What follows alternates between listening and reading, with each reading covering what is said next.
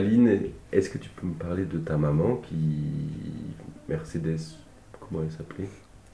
Quand elle est arrivée en France, Ouais. elle s'appelait Fonte d'Aban. Et alors c'est pour ça que sur la place il y a marqué Fonte Mercé?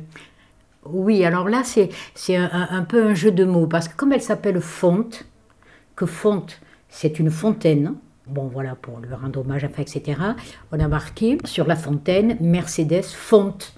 C'est c'est un lien entre fontaine et son propre nom. Toi, est-ce qu'elle t'a fourni une culture euh, là-dessus euh, Je sais pas, sur, le- sur l'Espagne, sur le, le communisme espagnol, euh, tout ça Est-ce qu'elle en parlait beaucoup Non. Que- non. Non, non.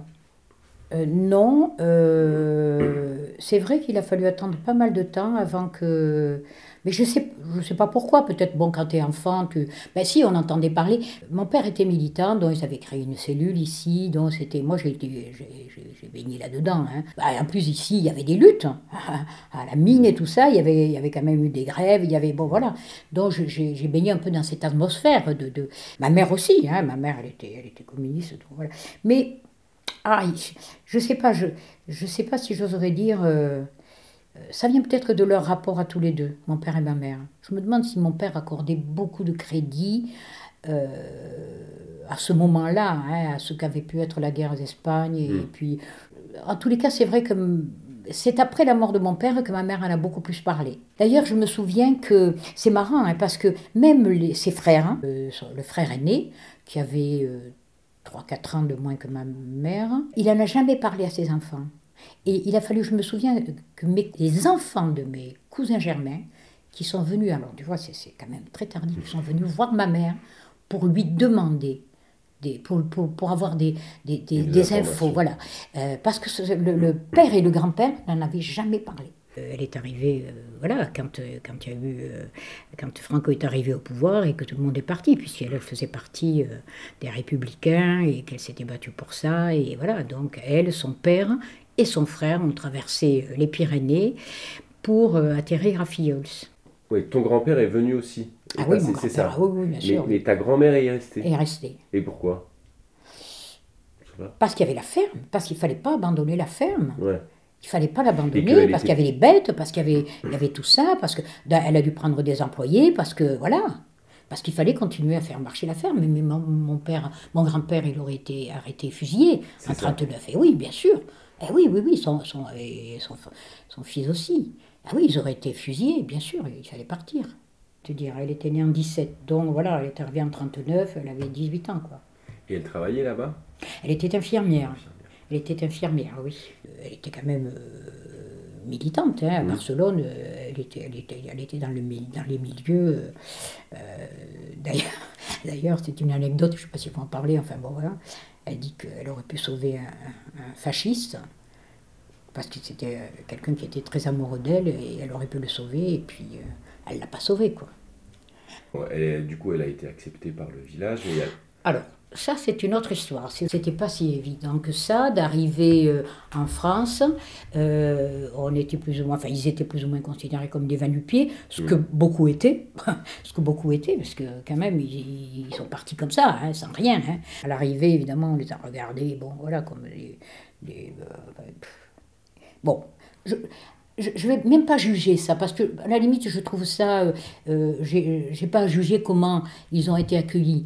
Euh, moi je me dis que je crois qu'il y a 500 000 réfugiés qui ont débarqué euh, euh, ici dans les Pyrénées. Bon après qui- 500 000 personnes qui arrivent comme ça qui n'ont pas en rond qui, qui n'ont rien à manger qui sont dépenaillés. Enfin pas tous bien évidemment parce qu'il y en a qui avaient bon voilà.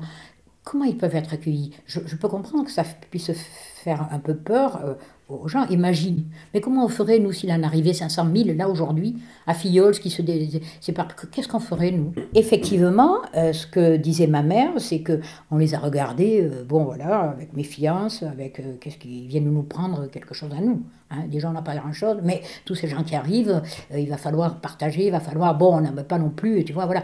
Ceci dit, ceci dit, après ce premier contact, qui est, forcément le contact, bon, l'étranger qui arrive quelque part, il est toujours un peu suspect, euh, ils s'en s'en sont très bien sortis. hein. Ils ont trouvé une maison, on leur a loué une maison. Euh, voilà, ils, ont travaillé. Mon, mon grand-père était paysan, de suite il s'est mis au boulot, on lui a passé des terres, il a cultivé. Euh, voilà, hein, ils s'en sont bien sortis. Ma mère, très rapidement, comme elle était infirmière, à ce moment-là, on n'appelait pas le médecin pour un oui, pour un non, euh, ben, elle a commencé à donner des soins, enfin, etc. Elle a été embauchée par les mines pour faire les piqûres, enfin, tu vois, voilà. Oui, oui, bien sûr. Oui, elle, oui. elle, a pu continuer de faire son travail Bon, elle n'était pas officielle. Hein. Ouais, voilà, elle n'a elle a jamais pu officialiser en France son diplôme d'infirmière, euh, mais pendant. Mais, enfin, elle ne l'a jamais fait et en même temps, elle l'a toujours fait. Quand ils sont arrivés par ici, il y avait déjà eu euh, des immigrés pour travailler dans les mines ou pas ah encore? Oui, déjà eu... oui, il y avait. Oui, non, mais ça. Les mines, les mines de Fiols ont, toujours euh, bon, voilà, embauché des, des, des travailleurs euh, qui venaient d'ailleurs. Euh, donc ils s'en sont plutôt bien sortis. Ma mère m'a toujours dit qu'elle gardait de cette période un bon souvenir. C'est une période. Elle était, en fait, ce qu'elle disait, c'est qu'elle était, elle se sentait libre. C'est comme si elle, elle était en transit.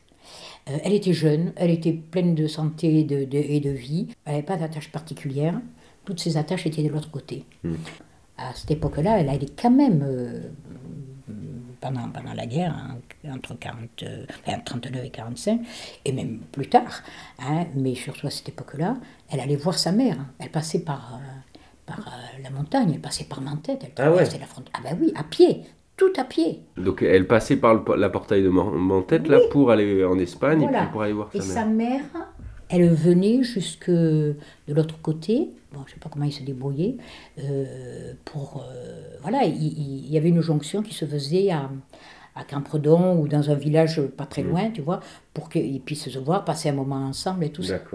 Enfin, je ne dirais pas qu'ils ont bien vécu, personne ne vivait vraiment bien à cette époque. Hein. Mais euh, voilà, il y, avait une espèce d'insouciance quand même. Mmh. Enfin, nonobstant la guerre. Quand même, nonobstant la guerre. Oui, oui, non, mais bon, voilà. Oui, oui, mais. Euh, le, le, maquis de Fiols, enfin le maquis Henri Barbus, mm. ça a été créé, euh, ce qui se dit, plus bon, par des gens qui étaient militants un peu à la base, mm. et ou beaucoup, et euh, c'était surtout un maquis de gens qui voulaient, qui refusaient le STO, et mm. voilà, qui, qui, qui se, se, sauvaient de ça, quoi pour être là, mais bon, ils n'ont pas été inactifs. Non, plein de choses. Euh, c'est toujours, c'est toujours. Moi, je, je, suis pas historienne, je me suis mm. jamais penchée. Euh, enfin bon, j'ai lu des choses tout ça, mais bon, euh, donc je, je n'en dirai rien de ça parce que je le sais pas. Je ne sais pas.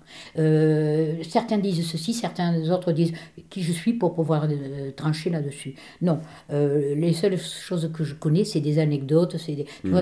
c'est un esprit, c'est une ambiance, c'est voilà, c'est tout ça. Mais la vérité, voilà, il y a, y, a, y a, des choses qui ont été dites, qui ont été contredites, qui ont été bon, qui ont fait polémique, qui ont il n'y a, a, pas eu question de revenir au pays en 76 quand Franco était parti, comme certains l'ont fait, euh, oui, mais, revenir au pays parce que, je sais pas. Bah, c'est-à-dire que, oui, oui, euh, oui, parce que mon... si, si, bon, ma mère s'était mariée, hein, elle avait des enfants, bon, mm. il n'était pas question qu'elle revienne. Euh, mais mon grand-père et, et, mon oncle, ils sont retournés en 45 en Espagne. Ah, ils sont repartis en 45. Ben oui, euh, il y avait une ferme quand même. Il y avait la femme, il y avait euh, les deux autres enfants. Je crois que Franco a, bon, proposé plus ou moins une amnistie aussi pour, euh, voilà, pour tous ces gens qui étaient partis, en leur promettant que bon, il leur arriverait rien. Ils l'ont probablement un petit peu bouclé pendant quelques temps. Et puis voilà, tout ce qu'ils ont pu faire, c'était plus ou moins clandestin.